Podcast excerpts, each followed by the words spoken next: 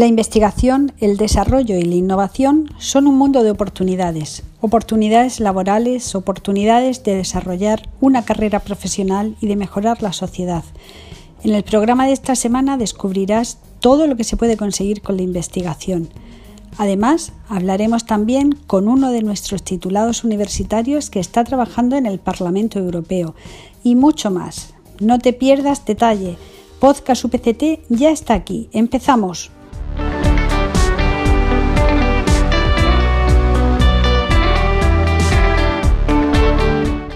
Seis carreras de la UPCT destacan entre las que tienen mayor inserción laboral. Ingeniería eléctrica, tecnologías industriales, organización industrial, ingeniería electrónica y automática, ingeniería de telecomunicación e ingeniería mecánica según el U-Ranking. Abierto el plazo para optar a seis becas de especialización científica y técnica e iniciación en investigación. Los becarios recibirán 1.100 euros brutos al mes y se especializarán en sectores como la eficiencia energética o el desarrollo de software. Los proyectos de ciencia ciudadana para alumnos de bachillerato obtienen financiación del Ministerio. Se trata del proyecto de basuras marinas y el programa de actividades de la Unidad de Cultura Científica. Ambos han conseguido 48.000 euros de la Fundación Española para la Ciencia y la Tecnología del Ministerio de Ciencia e Innovación. La playa de la Ensenada del Esparto pierde 45 metros desde la construcción de Puerto Mayor. Investigadores de la UPCT y de la Universidad de Cerdeña advierten sobre la incidencia de la transformación de los usos del suelo y el cambio climático en el Mar Menor. En busca de una agricultura más sostenible. Fuentes Fertilizantes renueva su cátedra con la UPCT y hará ensayos en el campo de Cartagena para lograr un riego más sostenible.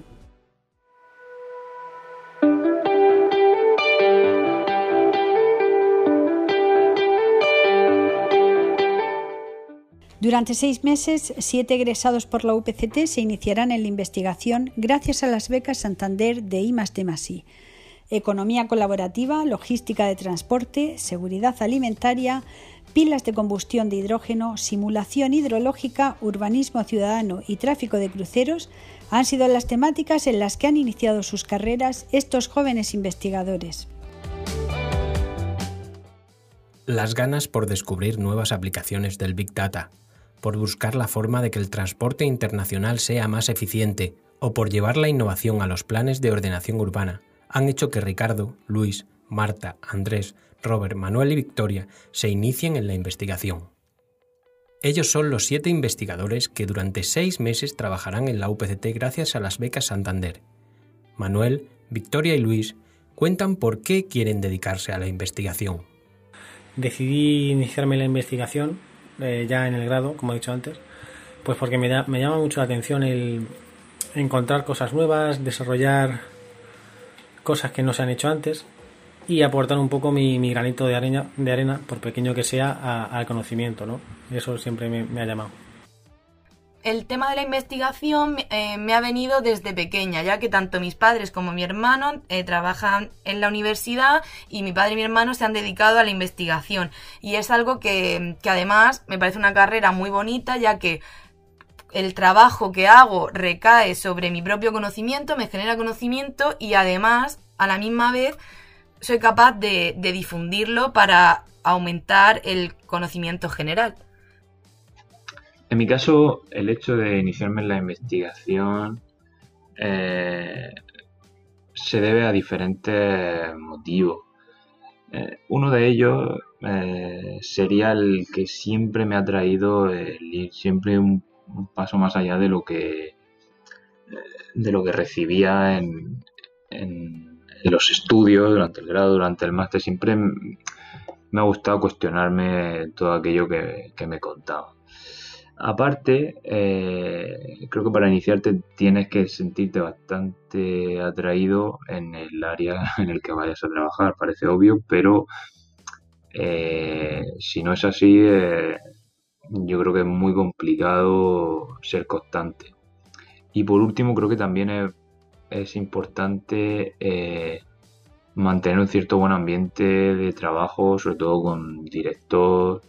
creo que eso también eh, es bastante importante a la hora de, iniciarte en, la investigación. Y bueno, una vez ya adentro, pues sí que realmente es algo que, te engancha, ya que, pues bueno, es muy gratificante, pues eh, ver conseguido tus propios objetivos, tus propias metas que te las has impuesto tú, no vienen por terceros ni por intereses económicos, sino que tú te has propuesto una línea y, y has conseguido, y entonces pues el hecho de tener eh, todo tu trabajo eh, reflejado en una publicación, pues es bastante gratificante.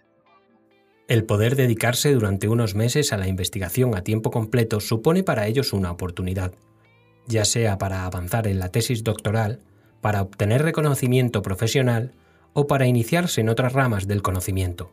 Les escuchamos. Esta beca ha supuesto para mí dos cosas principales. ¿no? La primera es eh, empezar otra rama de investigación, de conocimiento, porque yo en el grado también eh, he investigado como alumno interno en el departamento de química y esta vez estoy en el departamento de navales, ¿no? Con Jerónimo. Y bueno, eso por un lado y por el otro, pues una ayuda económica necesaria para pues, poder seguir mis estudios. Los aspectos en los que se va a centrar mi investigación son básicamente dos. El primero es estudiar el flujo de tráfico de cruceros que hay en Europa y esto lo hago pues desarrollando un algoritmo que me muestre o que saque los patrones un poco que siguen estos buques. Y en segundo lugar, analizar el impacto ambiental que tiene mm, esta actividad y estudiar cómo reducirla. Esta beca Santander ha posibilitado para mí el dedicarme a mi tesis doctoral a tiempo completo, ya que antes me encontraba trabajando y solo podía dedicarle mis ratos libres. Mi tesis doctoral trata sobre los procesos de participación ciudadana durante la revisión de los planes generales, es decir, cómo de qué manera se recogen las necesidades y las demandas tanto de los vecinos como de los principales agentes de la ciudad durante la redacción del nuevo planeamiento. Además, tengo como objetivo analizar eh, diferentes casos de estudio en municipios españoles donde se ha llevado a cabo un programa de estas características para ver cuál ha sido eh, el éxito del nuevo plan e incluso em, intentar encontrar una metodología a seguir. Pues bien, en mi caso la beca supone dos aspectos fundamentales.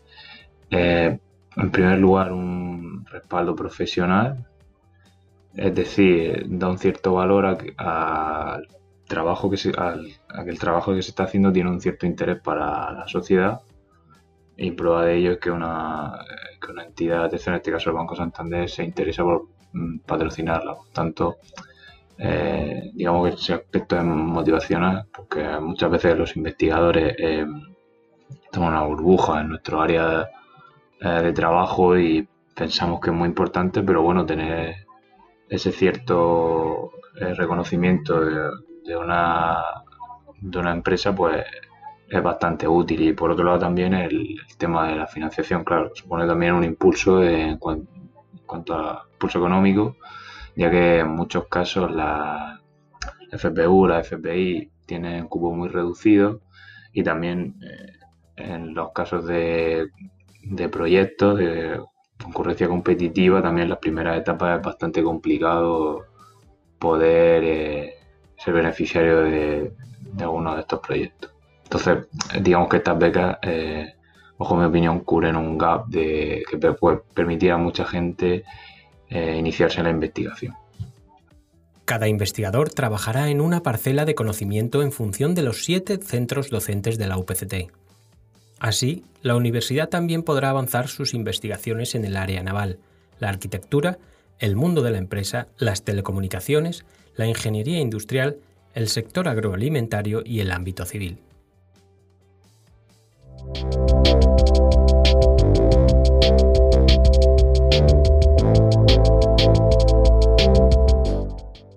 La investigación puede ayudar a predecir si una persona padecerá o no una enfermedad. En concreto, las conclusiones de la tesis de un ingeniero industrial por la UPCT ayudarán a que los oftalmólogos puedan diagnosticar mejor una enfermedad de la córnea. Para contarnos en qué se ha basado su trabajo nos acompaña José Velázquez. Bienvenido, José. Hola, Rocío. Durante tres años has estado investigando cómo se puede diagnosticar una enfermedad de la córnea denominada queratocono. Antes de nada, cuéntanos qué es el queratocono y quién puede padecerlo. Bueno, pues el, queratocono es una, una, enfermedad ocular, es lo que se conoce como una ectasia corneal y dentro de las ectasias está en el grupo de las llamadas degenerativas o distróficas que son aquellas que producen un, adelgazamiento progresivo de la, córnea. Esto da lugar a una modificación de la curvatura de la córnea y acaba generando pues, una, un cambio geométrico que se caracteriza por una protrusión o un, un digamos, un apepinamiento, por decirlo en términos más coloquiales. Eh, digamos que es la ectasia corneal más frecuente y eh, pues eh, digamos que la incidencia que tiene eh, ronda los 50-60 casos por cada 100.000 individuos. Por tanto, se considera una enfermedad rara, pero lo cierto y verdad es que cualquiera puede, puede sufrirla. Eres doctor en Ingeniería Industrial por la OPCT. ¿Cómo surgió la idea de desarrollar modelos en 3D de la córnea para ayudar a detectar la enfermedad? Eh, bueno, la, la, idea del modelado de modelos virtuales en tres dimensiones surge en el seno del grupo de investigación en ingeniería multidisciplinar y seguridad como parte de la línea de, de modelado de estructuras biológicas que se inició por, bueno, por mis compañeros del grupo de investigación allá por 2015.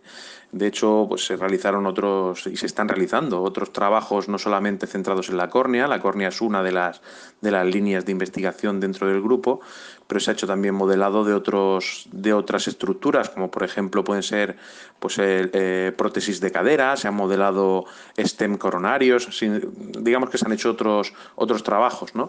Dentro de, digamos, de, la línea de la córnea, pues eh, se, ha, se ha llevado a cabo este trabajo. ¿De qué manera va a ayudar el desarrollo de modelos en 3D de la córnea y de dos aplicaciones informáticas a la hora de tratar la enfermedad? Bueno, ciertamente el, modelo 3D puede ser muy útil de cara tanto a la detección como a la caracterización de la enfermedad porque nos permite dar cuenta de los cambios, los cambios morfogeométricos que sufre la córnea conforme avanza el, queratocono. Por tanto, es una herramienta muy, muy útil para saber en qué estadio de la enfermedad se encuentra el paciente y, sobre todo, también nos permite hacer un seguimiento de cómo, cómo de rápido va, evolucionando.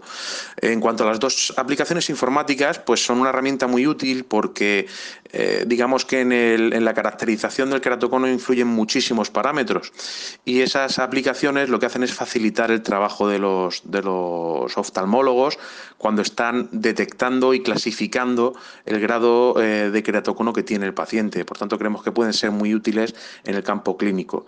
Además, el modelo tridimensional pues, también permite eh, ayudar en la educación del paciente, nos permite explicar de una manera eh, gráfica, táctil al paciente, una vez que hemos impreso ese modelo 3D, su enfermedad y explicarle qué es lo que se le va a hacer para tratarla. Por tanto, creemos que, que tiene una enorme, una enorme utilidad. ¿Te planteas el poder seguir con esta línea de investigación en un futuro? Sí, claro, por supuesto, por supuesto, todavía quedan muchas cosas que hacer dentro de, la línea de investigación de la córnea. Todavía se pueden caracterizar otros tipos de ectasias, como el queratoglobo o la degeneración marginal pelúcida. Se puede también estudiar, digamos, la biomecánica corneal. En fin, hay otros, otros muchos caminos eh, abiertos de investigación en esta, en esta línea. Eh, digamos que el, sueño último sería conseguir imprimir una córnea, digamos, personalizada en material biocompatible. Ya se han dado los primeros pasos en este, en este sentido en la Universidad de Newcastle, pero digamos que es el con lo que todos soñaríamos, ¿no? Poder fabricar con una impresora 3D córneas que pudieran ser trasplantables. En fin, todo eso todavía está lejos, pero digamos es el sueño que todos tenemos en mente. Hasta aquí ha llegado nuestro tiempo. Muchísimas gracias por atendernos, José. Ha sido un placer. Muchas gracias a vosotros por, por interesaros en nuestra investigación. Un saludo.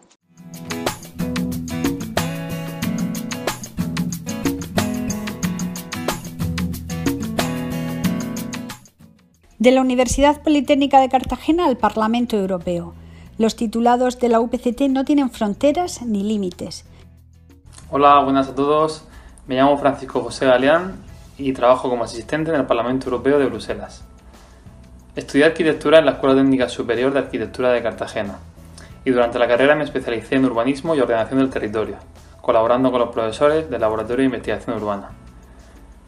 Con ellos realicé becas de investigación, publicaciones y desarrollé mi proyecto final de carrera relacionado con temas de paisaje y patrimonio de la Huerta de Murcia. Tras finalizar mis estudios, colaboré con varios despachos de arquitectura de la región, cogiendo experiencia en proyectos de arquitectura y urbanismo. Además, formé un estudio propio con unos compañeros llamado Reverdecer, dedicado a buscar soluciones de arquitectura y urbanismo en la naturaleza. Hace un par de meses me surgió la oportunidad de venir a Bruselas a trabajar junto a Marcos Ross, profesor de la escuela y un eurodiputado murciano. Aquí, dentro de la delegación socialista, hemos formado un despacho donde vamos a realizar estudios de áreas urbanas y de áreas naturales como el Mar Menor. Además, formamos parte de un grupo llamado Urban Intergroup. Es un grupo de trabajo destinado a estudiar las ciudades y su desarrollo sostenible, desarrollando temas como sostenibilidad, medio ambiente y movilidad urbana.